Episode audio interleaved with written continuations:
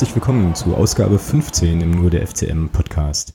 Heute natürlich im Programm ein kleiner Rückblick auf unser Auswärtsspiel am vergangenen Wochenende beim SSV Jan Regensburg, wo es ja ein 1 zu 1 und damit einen Auswärtspunkt gab. Wir schauen natürlich auch voraus auf die jetzt anstehende Partie gegen den FC Hansa Rostock bei uns zu Hause, wo man, denke ich, mit Fug und Recht auch sagen kann, dass es ja das Potenzial hat, auf jeden Fall das stimmungsvollste Heimspiel der Saison zu werden. Und äh, aus aktuellem Anlass werden wir uns heute auch nochmal ganz kurz dem ganzen Thema ähm, ja, Ausgliederung äh, widmen und ähm, da auch nochmal ein kleines bisschen draufschauen, was da eigentlich gerade der aktuelle Sachstand ist und ähm, auch auf einen Termin hinweisen, der zumindest für die Vereinsmitglieder des ersten FC Magdeburg doch ähm, einigermaßen wichtiger sein kann. Und für diese ganzen Themen zur Besprechung begrüße ich ähm, heute hier im Podcast den Mann, den man eigentlich nur noch als das Medium bezeichnen kann. Und ähm, es liegt ganz einfach daran, dass es die einzige Person in meinem persönlichen Nahbereich ist, ähm, der, es, der, der es tatsächlich gelingt, die dritte Liga einigermaßen korrekt zu tippen. Das, deswegen werde ich jetzt wahrscheinlich auch den Podcast einfach nur noch mit äh, gesenktem Blick nach unten irgendwie moderieren können und sage ähm, ein ganz herzliches Willkommen an den Thomas. Grüß dich. Hallo Alex. Ja, was war denn da los? Also ich habe das jetzt gerade nochmal aufgemacht, aber ähm, du hast ja wirklich unfassbarerweise in unserem ähm, Blog-Tippspiel auf kicktipp.de, glaube ich, vier Ergebnisse exakt richtig vorausgesagt. Das ist ja unglaublich. Naja, ich sag mal, wenn man alles 1-1 tippt äh, und dann spielen halt tatsächlich viermal 1-1, dann ist es ja nicht so schwierig. Ja, das stimmt. Da richtig zu liegen. Das war mehr so ein Frusttipp, weil ich gesagt habe, okay, ich liege jetzt so weit hinten, jetzt tippe ich alles mal eins zu eins und naja, gut, dass das nur so funktioniert. Blindes Huhn und so. Ja, es hat dich witzigerweise auch genau zwei Plätze nach vorne gebracht. Also irgendwie bist du jetzt auf Platz 63. Also der Riesensprung ist ausgeblieben, aber ähm, das war schon einigermaßen beeindruckend. Das ist schon schon sau cool. Ähm, ich sollte diese Taktik möglicherweise adaptieren irgendwie und das auch mal machen. Aber ja. Ja, genau, 1-1. Da sind wir eigentlich auch direkt schon beim, ähm, beim Thema und beim Stichwort zu unserem ersten Spiel, was wir besprechen müssen. Es ging am Wochenende ähm, nach Regensburg. Wie hast du denn die Fahrt und das Ganze ähm, drumherum so erlebt eigentlich dort? Ja, die Fahrt war relativ easy. Wir sind in Magdeburg rechtzeitig los. Ähm, ja, da waren wir dort. Wir sind hier in Magdeburg um kurz nach acht los und waren, ah, Blödsinn, dreiviertel acht sind wir los und waren, ähm, ich glaube, so halb eins oder sowas nach zwei relativ ausgedehnten Pausen waren wir am Stadion. Ähm, da muss man schon sagen, hat sein Für und Wider, ja. Also da steht dann halt mitten in der Landschaft an der Autobahn auf einmal so ein Stadion. Hm, das stimmt, ja. Hm, ja, muss man jetzt nicht unbedingt mögen, kann man mögen. Meins ist es nicht so. Vorteil allerdings natürlich ganz klar die An- und Abreise, das muss man schon sagen. Ähm, fährst von der Autobahn runter, kommst auf den Parkplatz drauf und bist da. Ja. Genau. Hast da keinen großen Stau gehabt, äh, auch bei der Abreise überhaupt nicht. Das ging alles ratzfatz. Da muss man schon sagen, das ist vom Konzept wirklich ideal gelöst. Aber eben da wirklich mitten in der, da ist halt nichts. Ja. ja, das ist gar nichts, das stimmt halt. Aber ein schönes Ding ist es auch, was sie da hingezimmert haben. Also ja, auch total neu. Also ähm, wie gesagt, 2015 hatten wir letzte Woche drüber gesprochen, wohl eröffnet. Und ist jetzt eins der, wie ich jetzt so fand, zumindest von außen auch mal ähm, optisch interessanteren Stadien. So. Also von, von der Tribünenanordnung finde ich, ist es wie in Offenbach, kann man sagen. Vielleicht ein bisschen kleiner, aber ich finde, äh, du hast halt vier einzelne Tribünen gehabt, äh, nicht wie bei uns, so als so mit Kurven geschlossen, sondern vier einzelne Tribünen. Und ja, ich fand es von der Bauweise von innen nachher wirklich so ein bisschen wie Offenbach. Ja. Ja, auf jeden Fall, ähm, ja, wie gesagt, schmuckes, schmuckes Ding. Offenbach hatte ich jetzt tatsächlich gar nicht so auf dem Schirm, als wir da, als wir da drin waren. Also das hat ja jetzt nicht irgendwie, nicht irgendwie geklingelt, aber ähm, ja, ich fand das jetzt auch so eigentlich insgesamt von der ganzen, von der ganzen Machart, von der ganzen Bauweise her schon schön. Ähm, also insofern ein alten Stadion was brandneues und äh, eben auch modernes irgendwie auch noch, noch schön sein kann. Also wahrscheinlich würden jetzt Stadion-Nostalgiker, und da zähle ich mich ja schon durchaus auch zu, auch sagen halt, naja, aber eine schöne, geile alte Schüssel, so mit dicken Flutlichtmasten ist ja auch irgendwie, auch irgendwie schick. Ja, aber ähm, Schmuckkästchen eben kann man, glaube ich, schon so, schon so sagen. Wir kamen ja, ähm, oder ich kam ja mit dem Zug tatsächlich an und ähm, muss mal wieder sagen, ich habe das ja auch im Blog schon geschrieben, dass ähm, das eine überraschend entspannte Anreise war, also ganz ähnlich letztes Jahr ähm, der Würzburg-Geschichte. Also wir kamen irgendwie am Bahnhof an und klar waren da auch Polizisten dann irgendwie auf dem Bahnsteig. Ganze Regionalbahn relativ voll mit, äh, mit Blau-Weißen, aber ähm, völlig entspannt so. Also da gab es keine Fantrennung und nichts. Wir konnten dann ganz normal raus auf dem Bahnhofsvorplatz, sind dann mit einem ähm, Shuttlebus zum Stadion gefahren, zusammen mit halt Regensburger Fans. Also das hat sich ähm, total gut total gut dort gemischt und war einfach super angenehm, weil halt ungewohnt. Normalerweise ist das ja so, wenn wir irgendwo auftreten, dass da also mindestens mal ein Wasserwerfer steht und äh, dann natürlich eben auch grimmige Menschen in Uniform, die halt irgendwie darauf aufpassen, dass man sich da nicht die Nase einhaut. Und das war hier halt gar nicht. Und das, also ist eigentlich auch irgendwie auch traurig, so ein bisschen, dass man das getrennt oder extra noch ansprechen muss, aber das war super toll. Also super angenehm.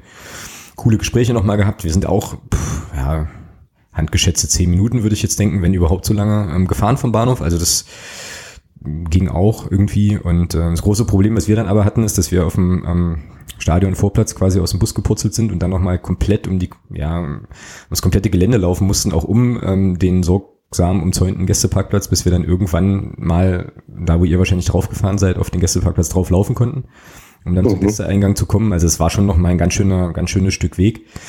Ähm, Zumal da zwischenzeitlich auch irgendwelche Tore waren, wo auch so Ordner standen und man die Leute, die da tröpfchenweise kamen, da glaube ich auch schon früher ähm, eine kleine Abkürzung hätte nehmen lassen können. Aber okay, die hatten da eben wahrscheinlich auch die Anweisung, das nicht zu machen. Ja, und dann standen wir eben, standen wir eben irgendwann im Block. Aber das war cool. Und das war auf der ähm, Rücktour genauso.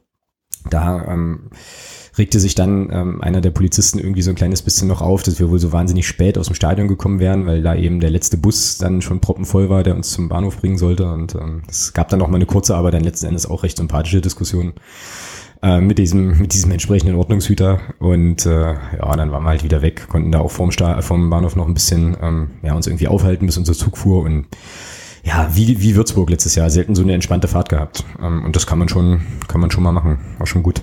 Ja. Schön. Ja.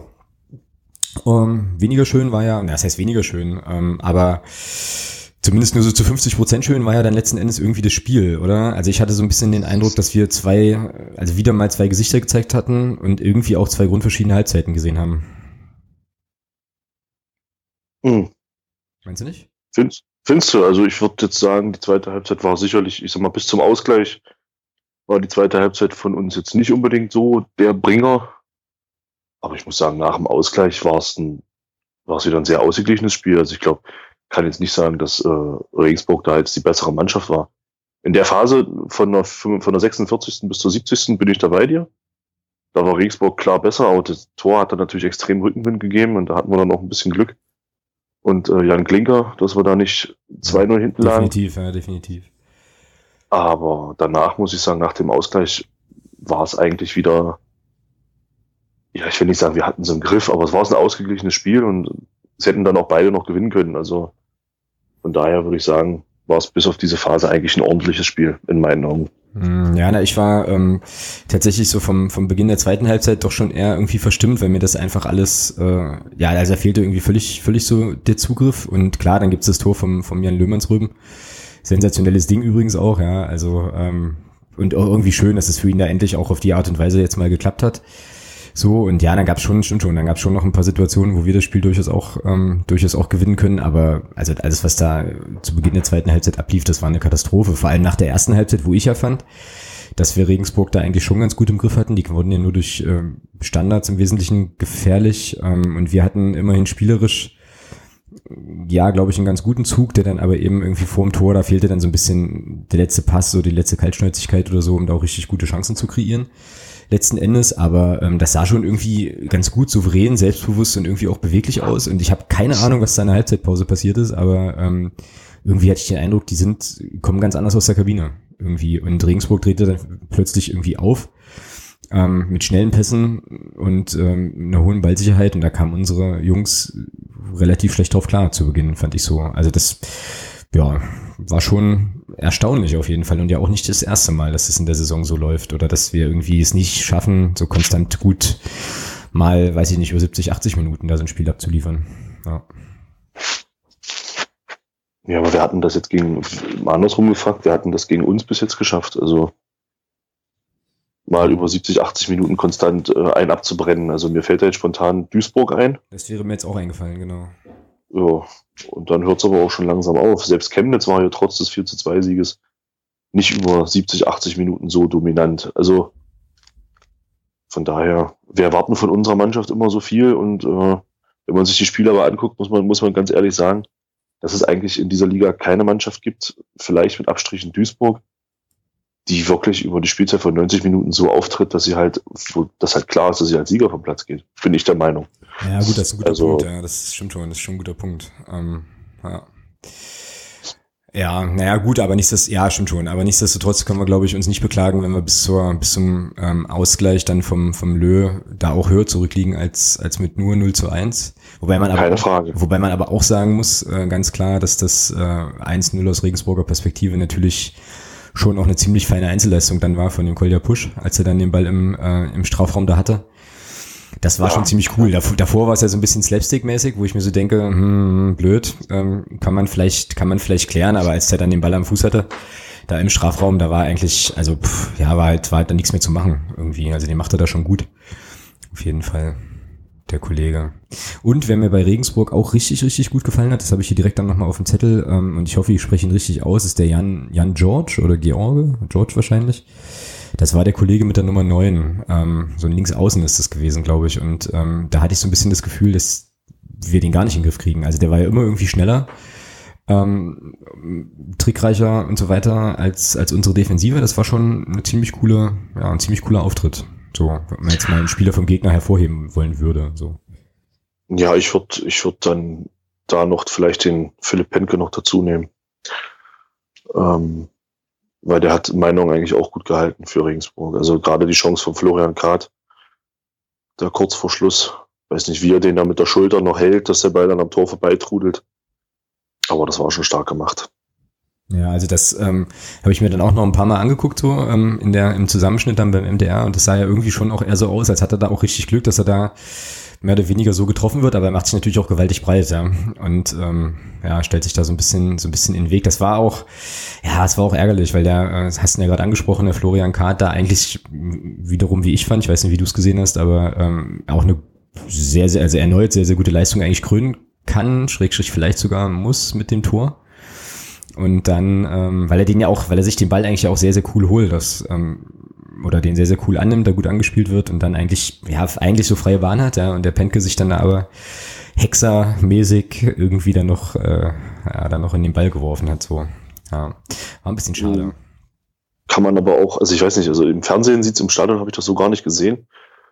Aber später nochmal im Fernsehen äh, sah mir das so aus, als ob da auch so ein bisschen der Abwehrspieler sich auf den Torwart verlassen hat und der Torwart auf den Abwehrspieler. Ja, jetzt glaube ich auch, ja. Und der Florian Kart da eben einfach spekuliert ja, und dann sagt, okay, ich gehe da jetzt mal hin.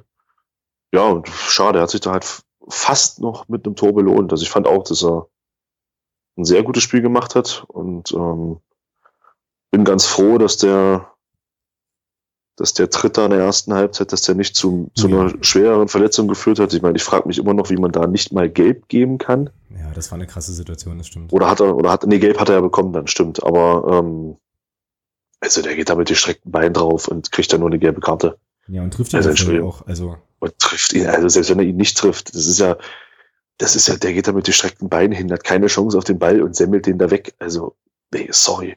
Das war eine glatte rote Karte. Aber gut, wer weiß, wofür es gut war. Ich meine, ich kann mich an Spiele erinnern, da waren wir einer mehr, da haben wir eher gespielt, als wir zwei weniger sind. Das stimmt. Ja, das von, von, daher war es vielleicht, wer weiß, wofür es gut war, dass er nicht vom Platz geflogen ist. Mhm. Ja, das stimmt. Das war ja sowieso auch ein Spiel. Also ich war sowieso dann am Ende auch verwundert, dass wir ähm, das Spiel auch überhaupt erst zu elf äh, dann beenden, weil ähm, ich glaube, Nico Hamann relativ schnell eine gelbe Karte hatte und ich hatte zumindest in der ersten Halbzeit ähm, irgendwie auch das Gefühl, dass sie sich dann auf den Hamann so ein bisschen eingeschossen haben. Das hatte ja dann ja, das war irgendwie auffällig, dass sie da versuchen, irgendwie immer den Ball da genau ins Zentrum zu spielen, wo Hamann dann eben rumlief und ähm, so. Und es gab ja so ein paar, so ein paar Karten, war insgesamt ja auch ein Spiel, ja, ich glaube, so der Sportreporter-Sprech wäre jetzt, ja, es war so ein intensives Kampfspiel, wo es ja auch für beide Mannschaften tatsächlich so um viel ging. Aber ja, ähm, das war auf jeden Fall einigermaßen, einigermaßen beeindruckend, dass dann eigentlich die komplette Abwehrreihe es da gut gepackt hat, halt bei dem Druck auch, ähm, ja, das ganze Ding eben dann noch über 90 Minuten zu bringen und halt eben nicht vorzeitig duschen gehen zu müssen. Ähm, ja, wir hatten ja auch dann nach dem Spiel noch mal so ein bisschen ähm, getextet über, über die Schiedsrichterleistung. Ähm, wie fandst du ihn denn, den Kollegen aus Sondershausen in Thüringen? Hm.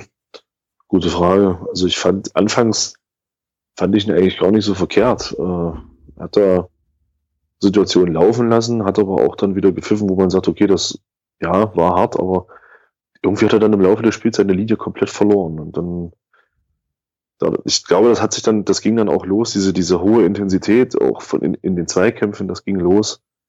als er da eben nicht rot gegeben hat für diese Aktion, sondern nur gelb. Und ich meine, da ging das, das war ja phasenweise schon eine ganz schöne, ich will nicht sagen Treterei, aber es war schon ein sehr hartes Spiel teilweise. Und ich habe eigentlich auch, wir haben uns mit Mitfahrer, wir haben uns auch angeguckt und wir haben in der Halbzeit auch beide gesagt, ähm, die beenden, hier beendet eine Mannschaft definitiv das Spiel nicht mit elf Spielern.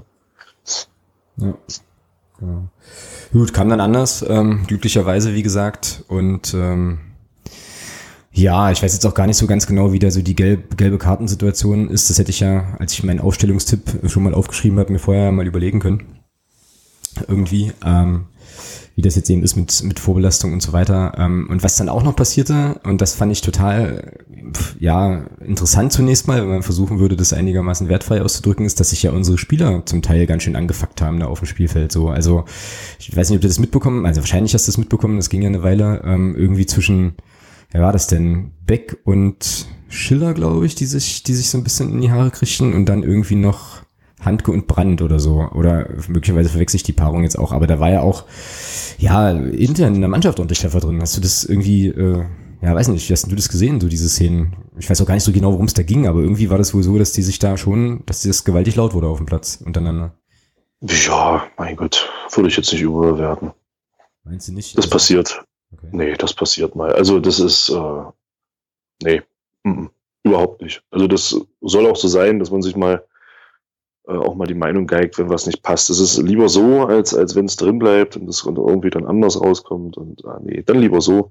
Und man hat es ja auch gesehen, der, der Felix Schiller und und der Christian Beck, die da auch mal aneinander geraten sind, die sind ja nach dem Spiel dann äh, um Arm in Arm dann auch äh, und lachend Richtung Block gekommen. Also von daher sind das Geschichten, mein Gott, das sind Emotionen, da lief es nicht so richtig in der Phase. Hat der eine vielleicht der Felix Schiller vielleicht gesagt, okay, Mensch, du musst da vorne eher draufgehen oder was weiß ich. Und dann hat er gesagt, hä, dann reden wir da mal kurz aneinander.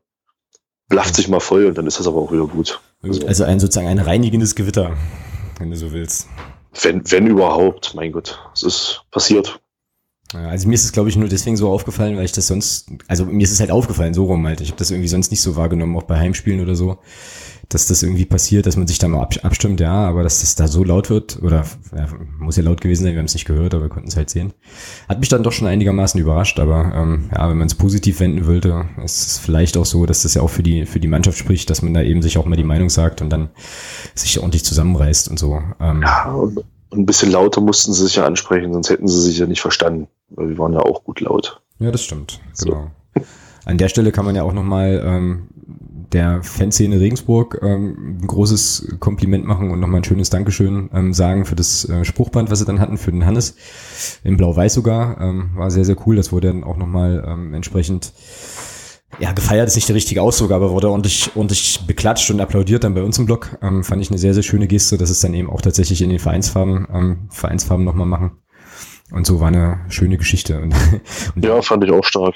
Ja. Und dann waren die ja alle relativ schnell weg. Ne? Also das war auch so eine Geschichte, die so irgendwie auffällig war, dass nach dem Abpfiff sich zumindest die Tribüne, auf der die äh, ja, Regensburger Ultras und so standen, super schnell geleert hat. Also pff, wahrscheinlich war da auch der, ähm, deswegen auch der Polizist dann auf dem Gästeparkplatz so ein bisschen angepisst, dass wir da so lange, verhältnismäßig lang gebraucht haben.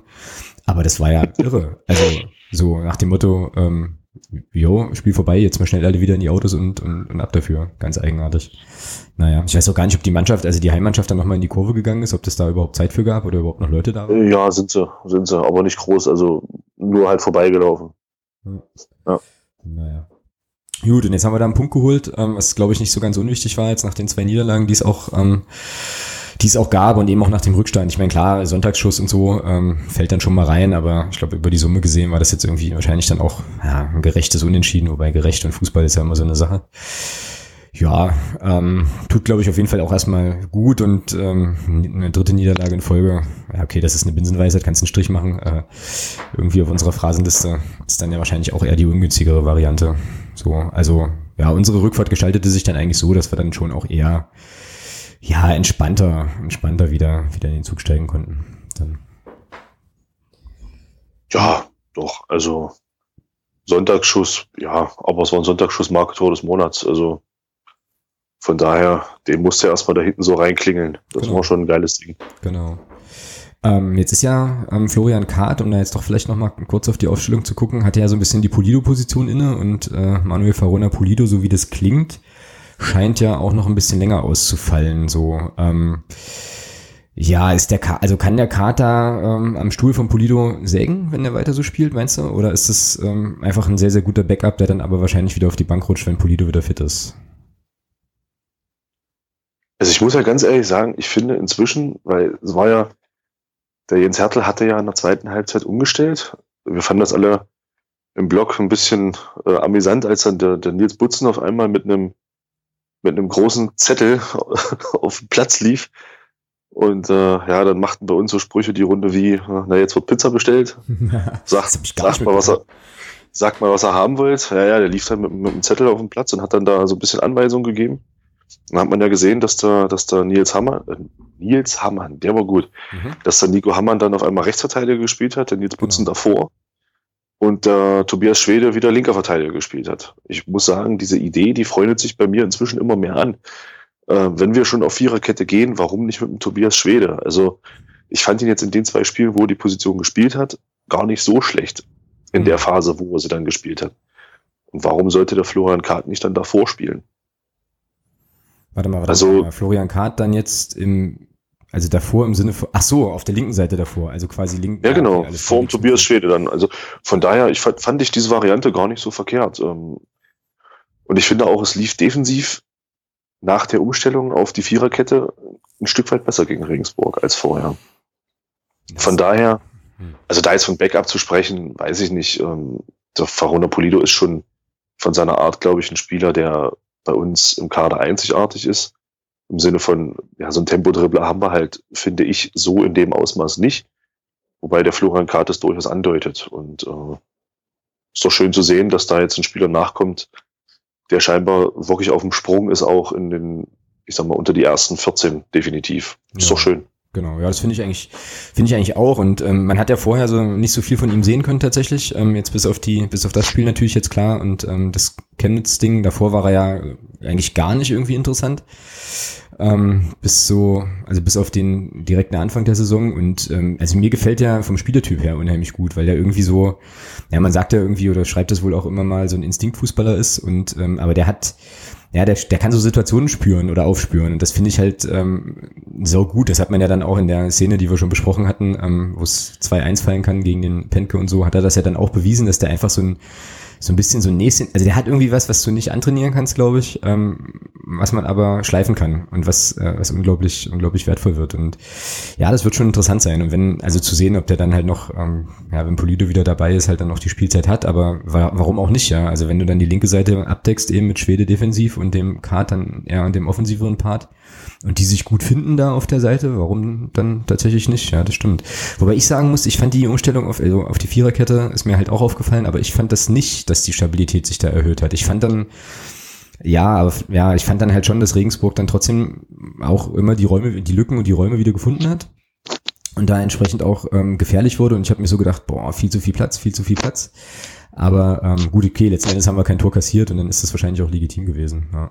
Also kein weiteres Tor dann nach dem, nach der Umstellung. Naja, ist doch aber ja. schön, wenn wir eine flexible Mannschaft haben mit Leuten, die unterschiedliche Dinge spielen können. Und ähm, ich glaube, das ist auch so ein bisschen die Spielidee, die der, die der Jens Hertel auch hat. Da also eben mit flexiblen Spielern auch flexibel agieren zu können während des Spiels auch.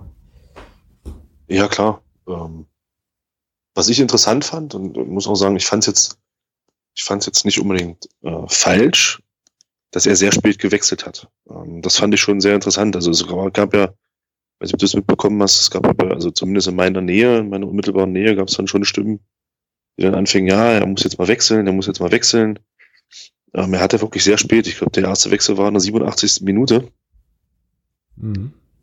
Ähm, was ich persönlich jetzt gar nicht so verkehrt fand. Also kann man jetzt sicherlich drüber diskutieren, aber ich muss sagen, dadurch, dass in meinen Augen die äh, Stabilität wieder da war, war es in dem Sinne, war es in dem Fall richtig, durch, nicht durch Wechsel wieder ein bisschen Unruhe reinzubringen. Ähm, weiß nicht, wie du das siehst. Ja, ich bin, ich habe jetzt gerade noch mal geguckt. Ich äh, mache mir dann ja während des Spiels ähm, immer, wenn so prägnante Sachen passieren, immer mal auch eine Notiz.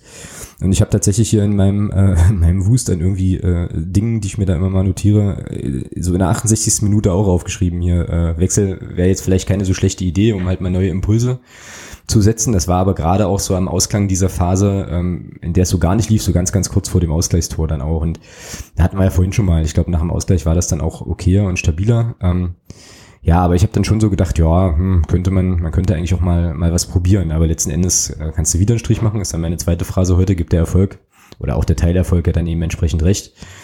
Ähm, und er hat ja dann am Ende irgendwie seinen ganzen Wechsel verfeuert, da um irgendwie auch noch so ein bisschen Zeit zu gewinnen und diese, dieses Ergebnis dann zu sichern.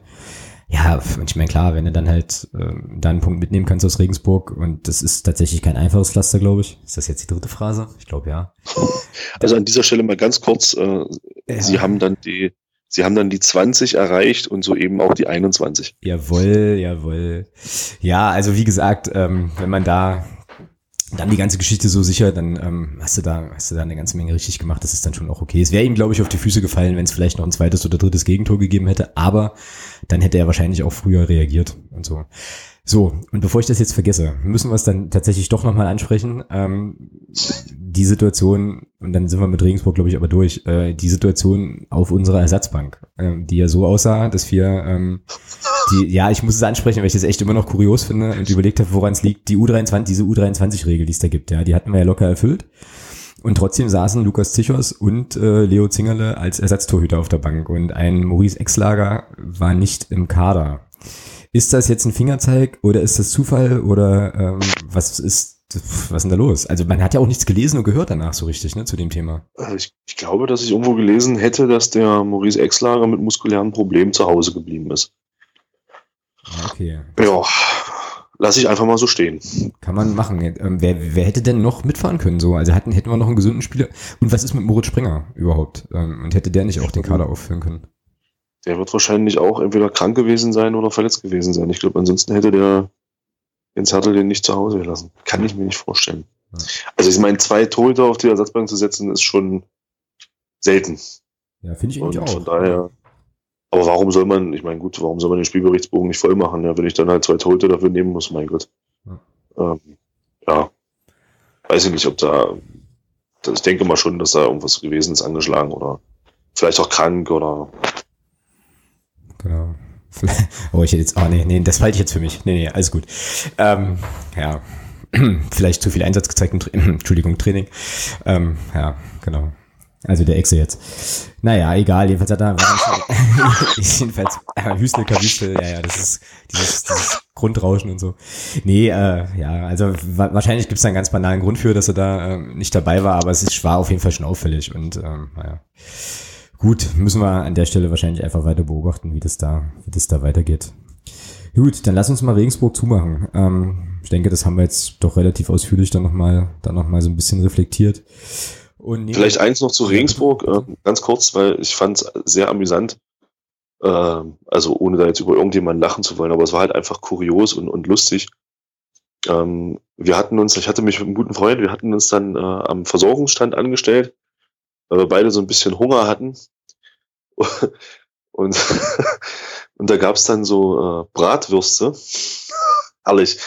Und äh, vor uns, äh, die nahmen dann diese Brötchen mit diesen Bratwürsten in Empfang und drehten sich dann um und verdrehten die Augen und wir dachten, ey, was ist denn hier los? Und dann zeigten die halt diese, ja, Würste kann man es nicht nennen, da waren dann halt zwei, zwei kleine Würstchen drin, wo ich mir sage, wow, und du hast halt den Leuten, die das Ding gekauft haben, halt angesehen, boah, nee, was ist denn das jetzt hier? Ja, das war einfach nur, das war einfach nur lustig in dem Moment. Okay. Musste ich einfach mal loswerden. Ja, also, ja, ja, naja, halt so andere, andere Bundesländer, andere kulinarische Sitten, ja, ist halt so. Also ich habe das auch irgendwie, ich habe das irgendwie mitbekommen, als ich da an der Schlange stand, dass Leute sich darüber unterhielten, dass diese Würstchen jetzt wohl auch nicht so der Mega-Bringer sind und habe mich dann ganz spontan und entgegen jeglicher äh, Konvention und äh, Gewohnheiten für ein Schnitzelbrötchen entschieden. Was auch tatsächlich okay war. Also ähm, das konnte man ganz gut essen, da kann man aber wahrscheinlich auch nicht viel falsch machen, weil dann kommt wahrscheinlich das fertige Schnitzel vom Caterer und dann ist gut.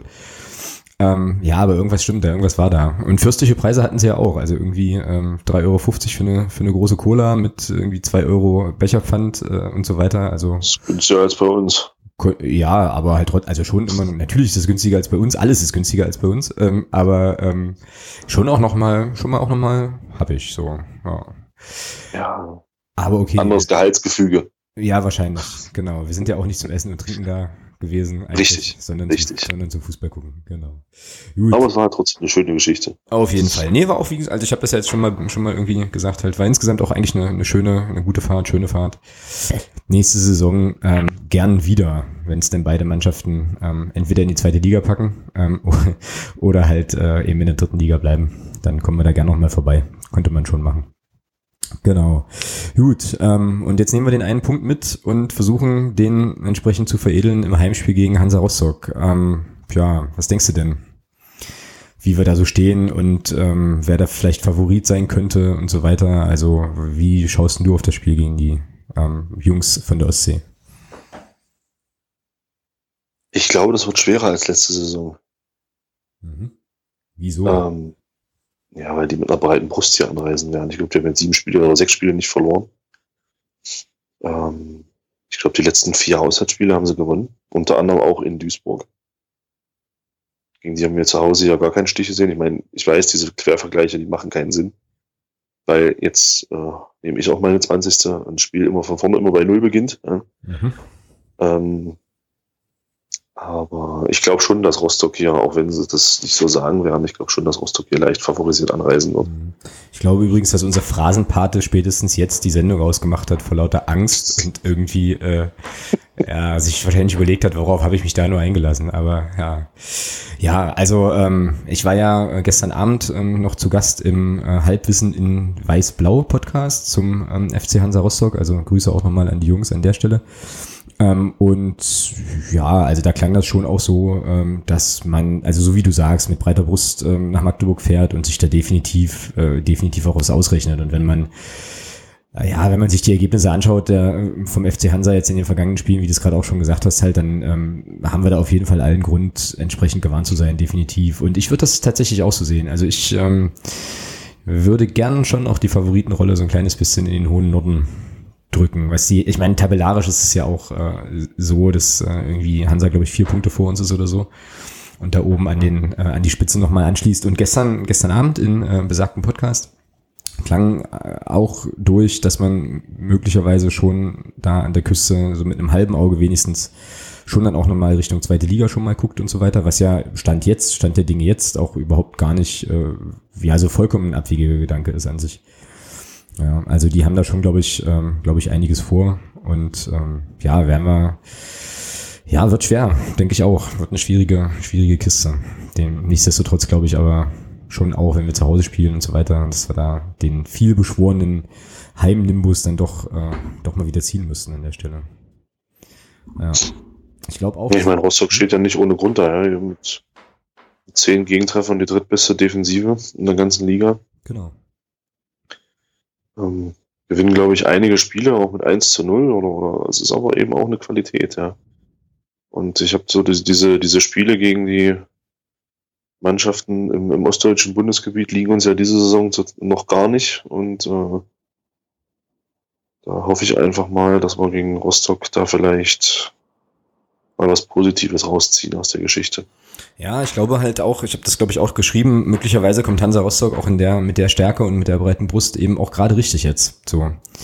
Also, weil das vielleicht von den Ostduellen, die bisher so, also die Ostduelle auch wieder so ein Wort, ja, aber von den Spielen gegen äh, Mannschaften aus dem, äh, ja, mehr oder weniger aus der Region, ähm, vielleicht auch schon das Spiel ist, wo man aktuell am wenigsten erwarten würde, ähm, dass dein Sieg so rausspringt. Wenn ich mir jetzt überlege, äh, Erfurt war, ja, die Niederlage dann doch eigentlich eher vielleicht ein bisschen überraschend. Gut, Chemnitz war halt äh, schon auch stark, aber hätte man sich auch mehr ausgerechnet und jetzt von der ganzen Konstellation her ist Hansa im Prinzip ja jetzt vielleicht doch mal so ein bisschen Favorit und vielleicht ist es genau das jetzt das Spiel, wo ähm, ja, wo es mal klingelt für uns. Wäre ja ganz cool, auf jeden Fall. Wird voll, wird stimmungsvoll. Ähm, mein letzter Wasserstand, den ich irgendwie hatte, waren so 20.000 Tickets wohl, die verkauft ähm, waren. Das war gestern mhm. Mittag. Mhm. dementsprechend kann man da wohl sehr gut damit rechnen, dass das richtig voll wird. Ähm, gestern habe ich auch nochmal erfahren, dass dieser Vorverkauf bei, bei Hansa Rostock ja auch äh, Wahnsinn war. Also ich glaube, die haben da innerhalb von ja 20 Minuten oder so waren da, glaube ich, die Auswärtstickets weg oder zumindest Tickets für irgendeinen Sonderzug, den die wohl, äh, den die wohl an den Start bringen werden. Also die sind da, die reiten dann schon auch nochmal ein mit 2500 Leuten oder so. Und ähm, ja, da hat man ja auch letzte Saison gesehen, nach dem 10-minütigen Boykott, den sie dann an den Tag gelegt haben, dass das auch mal eine Gästekurve ist, von der auch mal was zurückkommt. So. Also das ist schon glaube ich, habe ich ja vorhin im Intro auch gesagt, so das Spiel, was wahrscheinlich vom, vom Stimmungspotenzial her ja das größte Potenzial hat in der ganzen Saison, weil danach kommt ja nicht mehr groß was an Leuten, die irgendwie größere, größere Truppenteile mitbringen, oder? Ja, ich glaube, das wird, wird keine, Trupp, keine Truppe in der dritten Liga geben, die da äh, rankommen wird. Denke ich auch nicht. Ich glaube, Rostock wird der einzige Verein sein, die den Gästeblock komplett voll machen. Ja, Denke ich auch. Und dann kann man halt noch hoffen, aber das ist ja sozusagen müßig, das immer wieder zu erwähnen, aber ähm, eigentlich nur hoffen, dass es tatsächlich bei ja, beim Stimmungs Stimmen- und Stimmungsduell ähm, dann eben bleibt und es rundherum entsprechend dann auch entspannt und ruhig bleibt. Das habe ich gestern Abend in dem ähm, ja, Podcast auch nochmal irgendwie lobend hervorgehoben, irgendwie, dass es ja wirklich, als die bei uns waren, ähm, bei allen Weltuntergangsszenarien und Stimmungen, die da vorher geschürt worden sind, auch im Zusammenhang mit dieser Ticketaffäre, die es ja da auch noch irgendwie gab, ähm, ja, vorbildlich ruhig geblieben ist. So, also das war ja dann schon auch ganz cool. Und sowas wünscht man sich jetzt sowieso A immer und B dann natürlich auch für so ein Spiel, weil das ja dann eigentlich so die beste Werbung ist, die du, die du so haben kannst für so eine Paarung. Ja, genau. Ja, was gibt's denn, was gibt's denn zu dem Spiel noch zu sagen zum Anstehen? Dann hast du noch irgendwie Punkte auf dem Zettel, wo du sagst, hier ähm, muss man dringend nochmal dringend noch mal drauf gucken. Ja, wie gesagt, also ich glaube schon, dass äh, Rostock auch in der Offensive zwei, drei richtig gute Spieler hat, die du definitiv aufpassen musst. Also der, der Andres gefällt mir persönlich sehr gut. Ähm, dann der, jetzt komme ich gerade nicht auf den Namen, hat mal bei Nürnberg gespielt, kam jetzt neu dazu. Timo Gebhardt. Der Timo Gebhardt, genau. Also der, der wird mit seiner Erfahrung da sicherlich auch äh, ein relativ großer Faktor sein. Ja, und dann, ich glaube, der Ronny Gaboschewski ist bei Rostock auch ganz gut in Tritt gekommen inzwischen. Ja, also muss man sehen. Also ich finde, Hansa hat äh, die Saison eine interessante Entwicklung genommen. Also anfangs lief es ja bei denen gar nicht so. Die sind ja, glaube ich, in Regensburg auch äh, gleich mal unter die Räder gekommen am ersten Spieltag.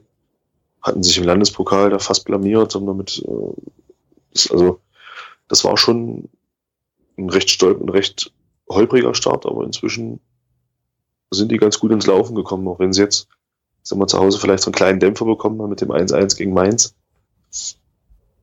Ja, gut, gegen, ja. gegen Mainz kann man auch mal Punkte lassen. Das passiert ja auch dem Besten. Also, weißt du? Ja, stimmt. Stimmt. Regensburg und uns ist das ja auch passiert. Eben, ja, stimmt. Eben. ja. Gut, werden wir sehen am Samstag, was da, ähm, was da so abgeht. Wir werden uns ja auf jeden Fall auch beide wieder angucken, ähm, von der üblichen Position hinterm Tor äh, oder schräg hinterm Tor dann. Und dann hoffentlich in der nächsten Podcast-Folge ähm, ja, von einem, von einem Sieg künden. Das wird übrigens interessant, weil ähm, ich die Einladung in den Hansa Rostock Podcast ja gestern gleich direkt mal erwidern konnte und wir in der nächsten Woche, das kündige ich jetzt einfach mal so an und gehe aber auch davon aus, dass es so bleibt, dabei bleibt dann eben auf, von den ähm, Kollegen vom Halbwissen in Weiß-Blau eben auch jemanden da haben werden und das wird dann für uns, wenn ich das richtig im Kopf habe, auch das erste Mal sein, dass wir in einem Podcast Leute der Mannschaft zu Gast haben, gegen die wir gerade erst gespielt haben. Sonst machen wir das ja immer eher so vorschaumäßig und jetzt machen wir das dann mal so, ja, zur Auswert, zu Auswertungszwecken und schauen dann mal, wie dann beide Parteien so das Spiel gesehen haben. Das wird bestimmt auch ganz interessant. Also hier schon mal so der kleine Cliffhanger und Spoiler schon auch ein bisschen für die nächste Woche. Genau. Ja, gut. Also zum Thema Hansa gibt's jetzt, ähm, glaube ich, dann so viel mehr nicht zu sagen. Ich kann noch mal auf, den, auf die Podcast-Folge 9 verweisen von Halbwissen in Weißblau ähm, wo wir da auch relativ ausführlich nochmal drüber gesprochen haben. Okay, und dann hat, äh, hattest du mir hier noch in unseren Sendungsplan ähm, geschrieben, so ein bisschen off-topic, das ganze Thema Ausgliederung. Und ähm, dein Anlass oder dein äh, Aufhänger dafür war ja ein Volksstimme-Interview, ne? was äh, heute, glaube ich, erschienen ist, zu diesem, genau. ganzen, zu diesem ganzen Ausgliederungsthema. Also wir bewegen uns jetzt im Prinzip genau. weg vom Sportlichen hin zum, ja weiß ich gar nicht, administrativen ähm, Thema vermutlich. Ja, sag mal zwei, drei Sachen. Ähm, was, haben, was waren da zu erfahren in dem Interview? Ja, also es ging halt hauptsächlich erstmal um die Geschichte überhaupt, dass es mal wieder, ich denke mal, dass es erstmal wieder ins Gespräch kommt. Ähm, es wird am 22. November einen Infotermin geben von Vereinsseite zu dem Thema, äh, wo Mitglieder eingeladen sind, das Ganze mal anzuhören und äh, ja, da auch zu diskutieren. Es ist halt ähm, scheinbar auch drin, dass es, äh, dass man auch Fragen stellen kann dann entsprechend. Und ja, also ich würde mir schon wünschen, dass das, dass da zahlreich auch erschienen wird, ähm, um eben auch wirklich Bedenken, die man hat, dann auch halt klar anzusprechen und auch vielleicht sogar auch Antworten drauf zu bekommen. Ich sag mal, äh, es so zu machen, wie der Herr Tiedemann das getan hat, äh, finde ich persönlich ein bisschen zweifelhaft. Ähm, hinzustellen, einen Kommentar zu schreiben, was ja an sich nicht falsch ist, aber zu sagen, hier, ihr müsst ihm zustimmen, ohne darüber Fakten zu kennen. Also das ist ja, das ist ja ja, genau, da fallen mir, fehlen mir echt die Worte. Also. Ja, da kommen wir gleich. Also zu dem, zu dem Kommentar, was du meinst, ähm, da kommen wir ja gleich nochmal zu, ähm, weil ich das auch irgendwie ja relativ, relativ spannend irgendwie fand und jetzt auch gerade festgestellt habe, dass der Uwe Tiedemann ja auch derjenige war, der dieses Interview veröffentlicht hat hier. Ähm, ich habe es nämlich gerade nochmal offen, wo es eben auch nochmal um diese Arbeitsgruppe, glaube ich, geht, um Dirk Weber und äh, ja.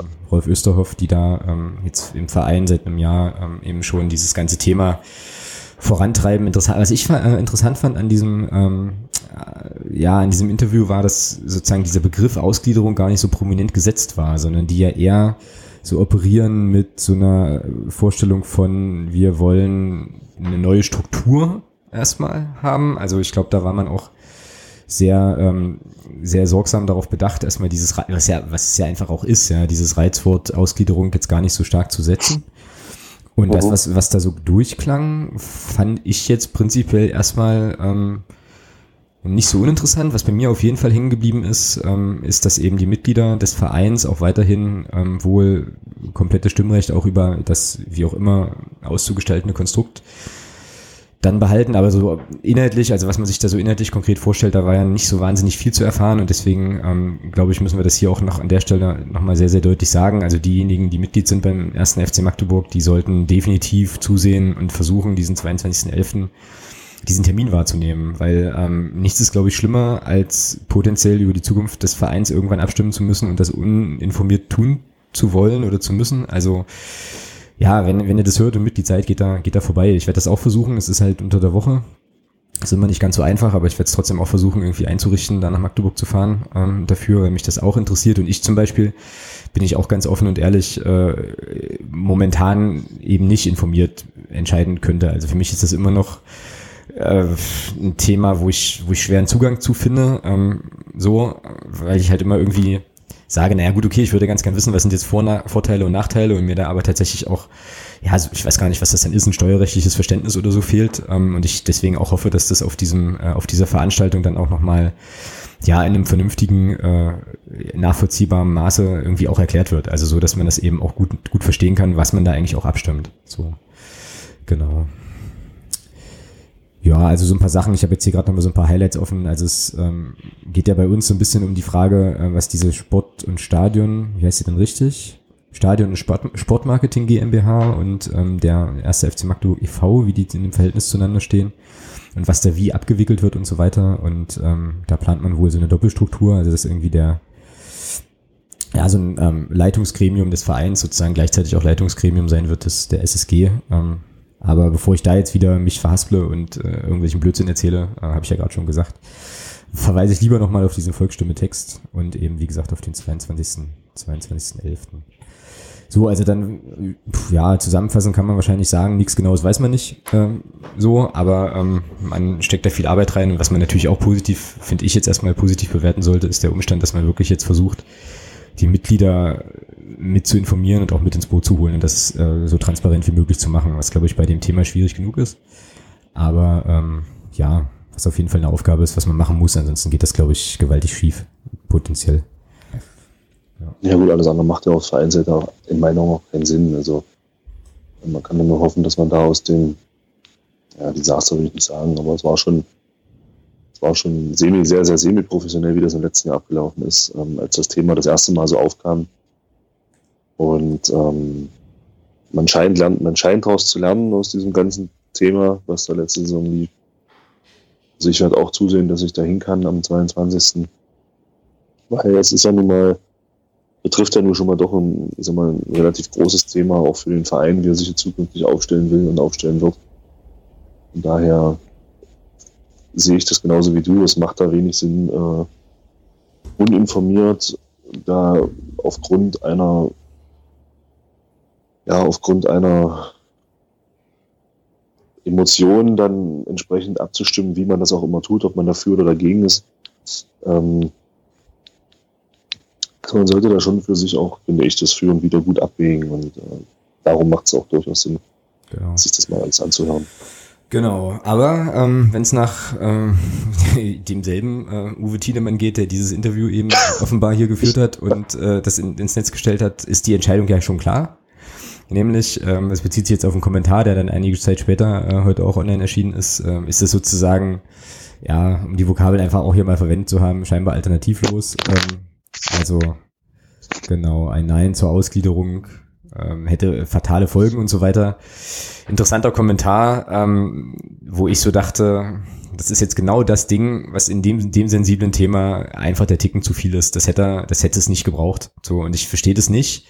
Mich ärgert das auch, dass man im Prinzip als ähm, ja, Redakteur, Journalist, äh, der dort eben genau, glaube ich, schon auch weiß, was er da für ein Medium bespielt mit der Volksstimme und online und so, dass man sich da äh, zu so einem, also in der Situation jetzt, zu dem Zeitpunkt, zu so einem Kommentar äh, irgendwie versteift und den dann, den dann online stellt. Ich glaube, der gleiche Kommentar, der jetzt, also der gleiche Text, den man da jetzt lesen kann, vielleicht am 23.11. nach der Ausgliederung, nach den Fakten, nach den Informationen, okay, dann kann man da eine Meinung zu entwickeln und kann ihn immer noch gut oder schlecht finden. Aber jetzt wirkt, wirkt es für mich irgendwie so ein bisschen, pff, ja, Meinungsmache. Ich, Meinungs, ja, ja. Ja, doch. Ja. Mehr ist es für mich nicht. Also ähm, es ist, ist, ist ja schön, dass der Herr, dass der Herr Tiedemann das für sich so sieht. Soll er machen, um Gottes Willen. Also das ist ja, soll er machen, wenn er sagt, für ihn ist das der einzig gangbare Weg, gut, dann ist es so. Wenn er Vereinsmitglied ist, umso besser, dann kann er am 22. dazukommen, kann sich das anhören. Aber jetzt hier sowas auf blauen Dunst rauszuknallen, nachdem man äh, nachdem ja beide in dem Interview sich ganz klar geäußert haben, sie wollen hier keine näheren Details erstmal nennen, weil das am 22. passieren soll. Also ich frage mich, wo der Herr Tiedemann da seine Informationen her hat, ähm, ob da im Nachhinein äh, zwischen denen, als das Diktiergerät abgeschaltet war, dann vielleicht doch noch was besprochen wurde, weiß ich nicht. Kann ich mir persönlich aber nicht vorstellen und von daher weiß ich auch gar nicht, wo er seine Meinung zu dem Thema dann hernimmt, also auf welchen Fakten die beruht und ähm, weil ich finde das Interview an sich äh, schon in bestimmten Punkten aussagekräftig, aber nicht aussagekräftig genug, um sich da jetzt genau. wirklich eine Meinung bilden zu können. Also genau. von daher finde ich schon ziemlich daneben, äh, dass man sich da hinsetzt und dann sagt, ja, hier, ihr müsst jetzt hier zustimmen, sonst geht es mit dem Verein den Bach runter. Also weiß ich nicht, ob das Sinn macht, das zu dem Zeitpunkt so zu machen. Sehe ich genauso wie du. Ja. Ich habe jetzt gerade, ich habe das Ding jetzt gerade nochmal offen und mich ärgert da tatsächlich dieser letzte Satz so unheimlich, wo er dann schreibt, jetzt möchte ich das hier irgendwie mal so hinkriegen, dass ich es auch tatsächlich lesen kann. Äh, genau, also ein Nein zum Magdeburger Modell hätte, so viel ist sicher, fatale Folgen. Das Ding ist, kein Schwein kennt im Moment das Magdeburger Modell. So, ähm, und möglicherweise hat er sogar recht. Das ist ja das nächste tragische Ding. Also es kann ja durchaus sein, dass man, wenn man die Fakten kennt, dann irgendwann ähm, durchaus zu dieser Meinung kommen kann, informiert eben. Aber das haust du jetzt so nicht raus. Also das ist einfach, ist einfach ärgerlich, das ist ein sensibles Thema und ich finde, da hat man eben ähm, anders als wenn man jetzt irgendwie auf Twitter einen Tweet absetzt oder keine Ahnung, ja, da hat man schon auch als, als Mensch, der da ähm, eben in einem meinungsbildenden Medium unterwegs ist, schon noch eine gewisse Verantwortung irgendwie und ist einfach auch ein bisschen schade, weil das jetzt bei mir zumindest dazu führt, und das sage ich auch so ganz offen, das ist ja jetzt nicht das erste Mal, dass die Volksstimme da so eigentümliche Standpunkte vertritt.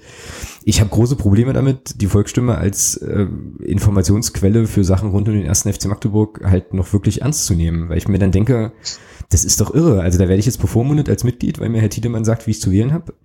Ist jetzt doll überspitzt, weiß ich auch. So, ja, und äh, also weiß ich nicht. Ärgert, ärgert mich einfach. Ja, Im Prinzip ist es, im Prinzip ist es genauso gaga wie auf der auf dieser Infoveranstaltung damals, als man das Wort äh, alternativlos benutzt hat. Das hat bei vielen und jeder, der auf der Mitgliederversammlung war, der, der, der kann sich da noch so ein bisschen dran erinnern. Das hat bei vielen dieses Thema Ausgliederung, das hat bei vielen erstmal für eine Anti-Haltung gesorgt dass man da sagt, ähm, so nach dem Motto, wir, wir müssen das so machen, anders geht's nicht. Ähm, das sorgt auch bei mir erstmal definitiv für, für, ja, für Wachsamkeit. Wenn ich sowas höre, dann weiß ich nicht, dann schalte ich erstmal auf Kontra. Das ist, glaube ich, auch völlig menschlich. Und ähm, da jetzt so einen Kommentar rauszuhauen, wie gesagt, das ist genauso gaga wie damals, äh, dass die Vereinsspitze gesagt hat, das ist alternativlos. Äh, das war, das war einfach Blödsinn. Ja. ja, genau. Na gut, jetzt ist das Ding halt in der Welt ähm, und wird jetzt da auch stehen bleiben. Ist halt so, ähm, nur wie gesagt, man sollte es wahrscheinlich ähm, einfach auch ein bisschen, ein bisschen kritisch lesen und das, also nochmal, äh, auch wenn das jetzt, wenn es nervt und äh, Redundanzen erzeugt, aber äh, das ersetzt natürlich nicht jetzt sozusagen eine eigene, die eigene Verantwortung auch als Mitglied, sich da tatsächlich zu informieren und, äh, und zu gucken. Und auch wenn dieser Kommentar jetzt so ist und auch wenn dieser Kommentar jetzt möglicherweise, ähm, wie du das sagst, und so ging mir das ja auch, erstmal zu so einer Anti-Haltung führt, so, äh, äh, nö, dann bin ich jetzt erstmal prinzipiell dagegen, vielleicht lieber, lieber gucken, lieber in Ruhe entscheiden, sich Sachen erklären lassen, gegebenenfalls vielleicht auch einfach irgendwo nochmal nachfragen oder so, ähm, wenn es da tatsächlich, ähm, also weil es ein komplexes Thema ist, ähm, man da irgendwie noch mehr Informationen braucht als sich da jetzt so drauf zu verlassen und diesen populistischen Quatsch jetzt zu dem Zeitpunkt braucht ja an der Stelle irgendwie kein Mensch und ähm, ja, muss man mal so ein bisschen beobachten. Wie gesagt, am 22.11. gibt's dann, gibt's dann die Veranstaltung. Ähm, bin jetzt auch gar nicht so richtig sicher, aber wahrscheinlich wird er dann da auch Presse irgendwie vertreten sein. Und es kann schon durchaus auch sein, dass er jetzt schon auch mehr weiß. Nur dann kann man das auch anders drehen vielleicht und kann dann sagen, okay, das sind jetzt die Fakten und ich habe das, also ich weiß aus sicherer Quelle, dass das gut ist oder irgendwie so, ja, keine Ahnung. Nun ja, gut, nun ist das so. Und ähm, man ist trotzdem aufgefordert, sich da entsprechend dann seine Meinung auch zu bilden. Genau, das war nochmal das Thema Ausgliederung. Ähm, ich hatte auch immer mal ähm, überlegt, ob ich dazu auch im Blog nochmal was mache, aber das ist so, wie ich es vorhin schon mal gesagt habe, ich bin da, da wirklich keine Ahnung. Ja, und ich glaube, da kann man sich so schnell auch mit so Aussagen gewaltig in die Nesseln setzen, dass man da echt vorsichtig sein muss. Ähm, bis nicht alle Fakten einfach auf dem Tisch liegen. Und um es jetzt nochmal auf einer wohlwollenden Note enden zu lassen, ich ähm, bin mir schon sehr, sehr sicher, dass der äh, Verein dort sehr intensiv eben arbeitet und da auch genau hinschaut, was jetzt für den Verein die, äh, ja, die gangbarste und äh, entsprechend wirtschaftlich und nachhaltig beste Lösung ist. Also ich glaube, man darf und sollte dem Verein jetzt auch nicht unbedingt unterstellen, dass es dann nur um Profit und Dollarzeichen in den Augen geht, sondern wahrscheinlich schon um so ein Gesamtkonstrukt, weil es eben ein sensibles Thema ist und man darf gespannt sein, was uns dann dort präsentiert wird und vor allem auch auf welche Art und Weise ähm, das dann an den Mann und an die Frau gebracht wird. So, genau. Okay, ähm, Ausgliederung und so weiter wird uns weiter beschäftigen, bin ich mir sehr, sehr sicher. Und jetzt müssen wir zum Schluss, ähm, wenn ich jetzt hier auch so ein bisschen auf die, auf die Zeit schaue, doch nochmal den Schwung und den Dreh hinkriegen zum Sportlichen. Ich habe mich jetzt auch gerade gefragt, warum wir das eigentlich nicht gleich gemacht haben. Äh, und nochmal drüber nachdenken, wie wir jetzt eigentlich äh, am Sonntag, Samstag, Entschuldigung, am Samstag gegen den FC Hansa Rostock so spielen wollen. Also sprich, unsere Aufstellungstipps uns nochmal zu Gemüte führen. Und beim Thomas ist die Spalte hier noch leer, aber ich kann sagen, dass ich in mühseliger Kleinarbeit ermittelt habe, dass du mittlerweile vier ähm, Übereinstimmungen vor mir liegst insgesamt und jetzt 96 Übereinstimmungen hattest zu 92, aber du weißt ja auch immer, wie die Drittliga-Ergebnisse ähm, sind, von daher ist es auch nicht weiter verwunderlich. So, ähm, ja, ja, ist ja so. Ähm, dann sag mal an, was, äh, wen schickt er denn aufs Feld? Gibt es Experimente oder ähm, wird's du der Klassiker? Also ich denke, wir spielen in der gleichen Formation wie am Samstag in Regensburg. Ja, ist ja langweilig, aber ich habe das auch so. Ja, aber ist so.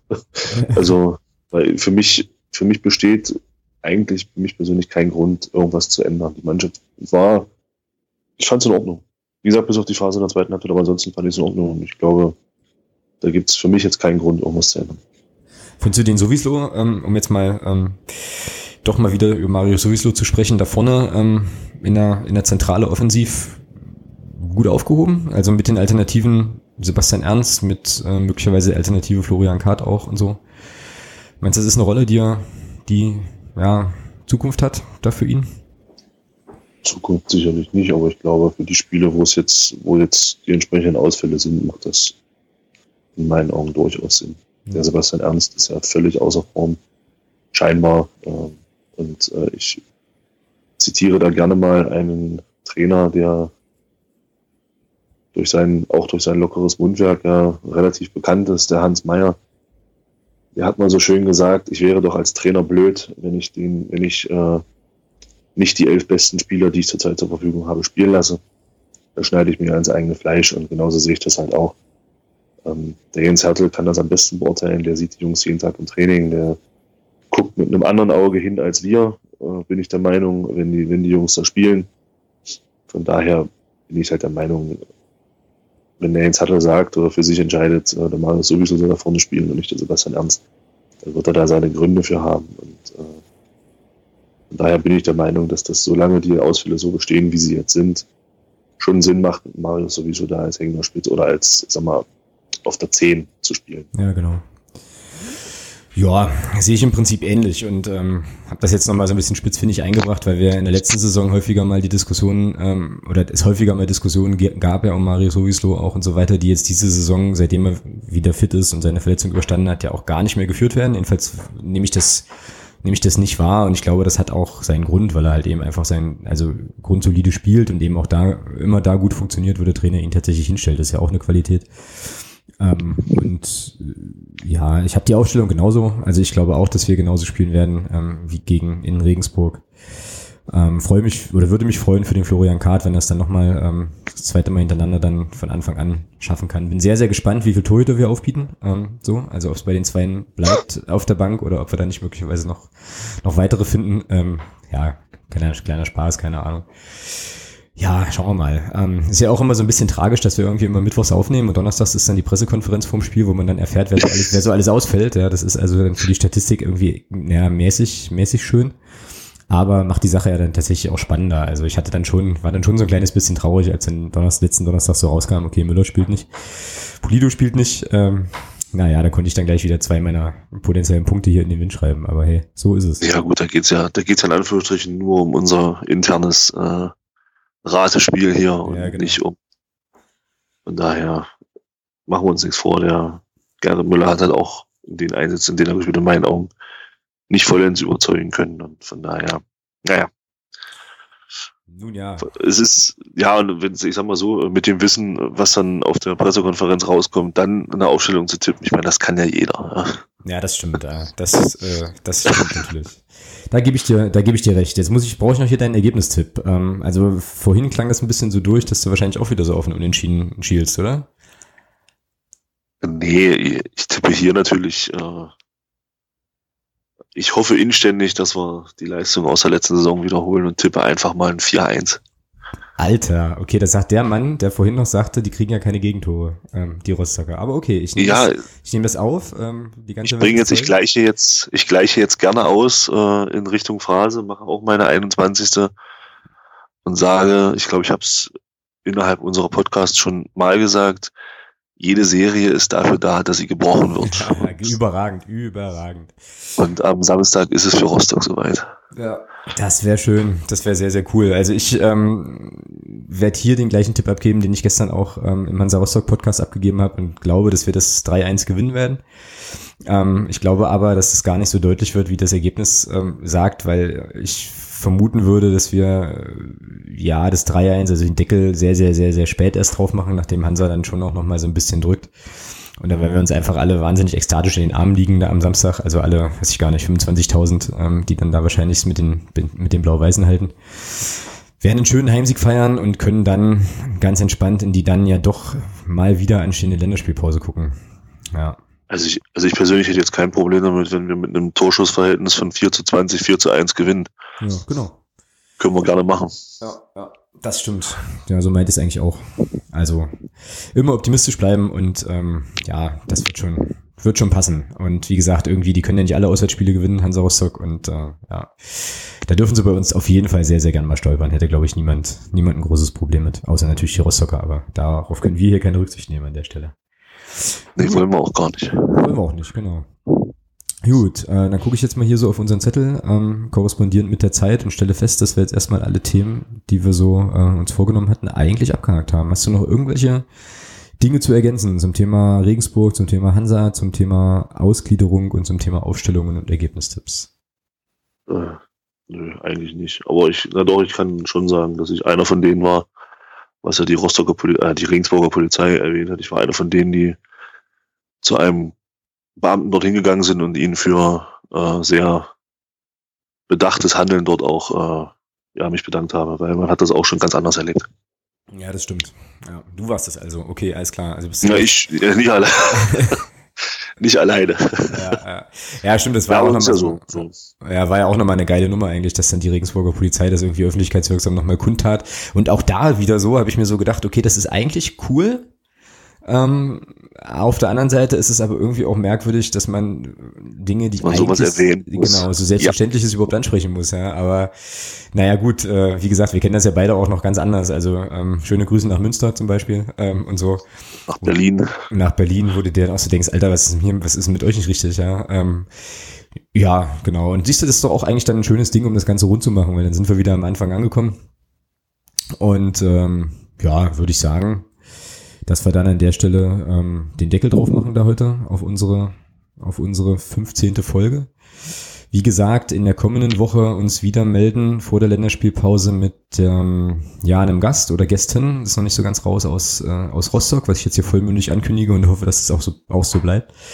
Aber ich denke schon. Ähm, und ja, ansonsten ähm, habt eine gute Zeit bis dahin ähm, und ja, gebt uns Rückmeldungen, wie gesagt, ähm, kennt das Spiel ja schon. Bleibt uns auf jeden Fall gewogen, ähm, empfiehlt uns weiter, empfiehlt uns weiter und dann ähm, hören wir uns in der nächsten Woche. Thomas, wir sehen uns am Samstag ähm, zu gewohnter Zeit wir sehen uns aus dem Stadion, würde ich denken.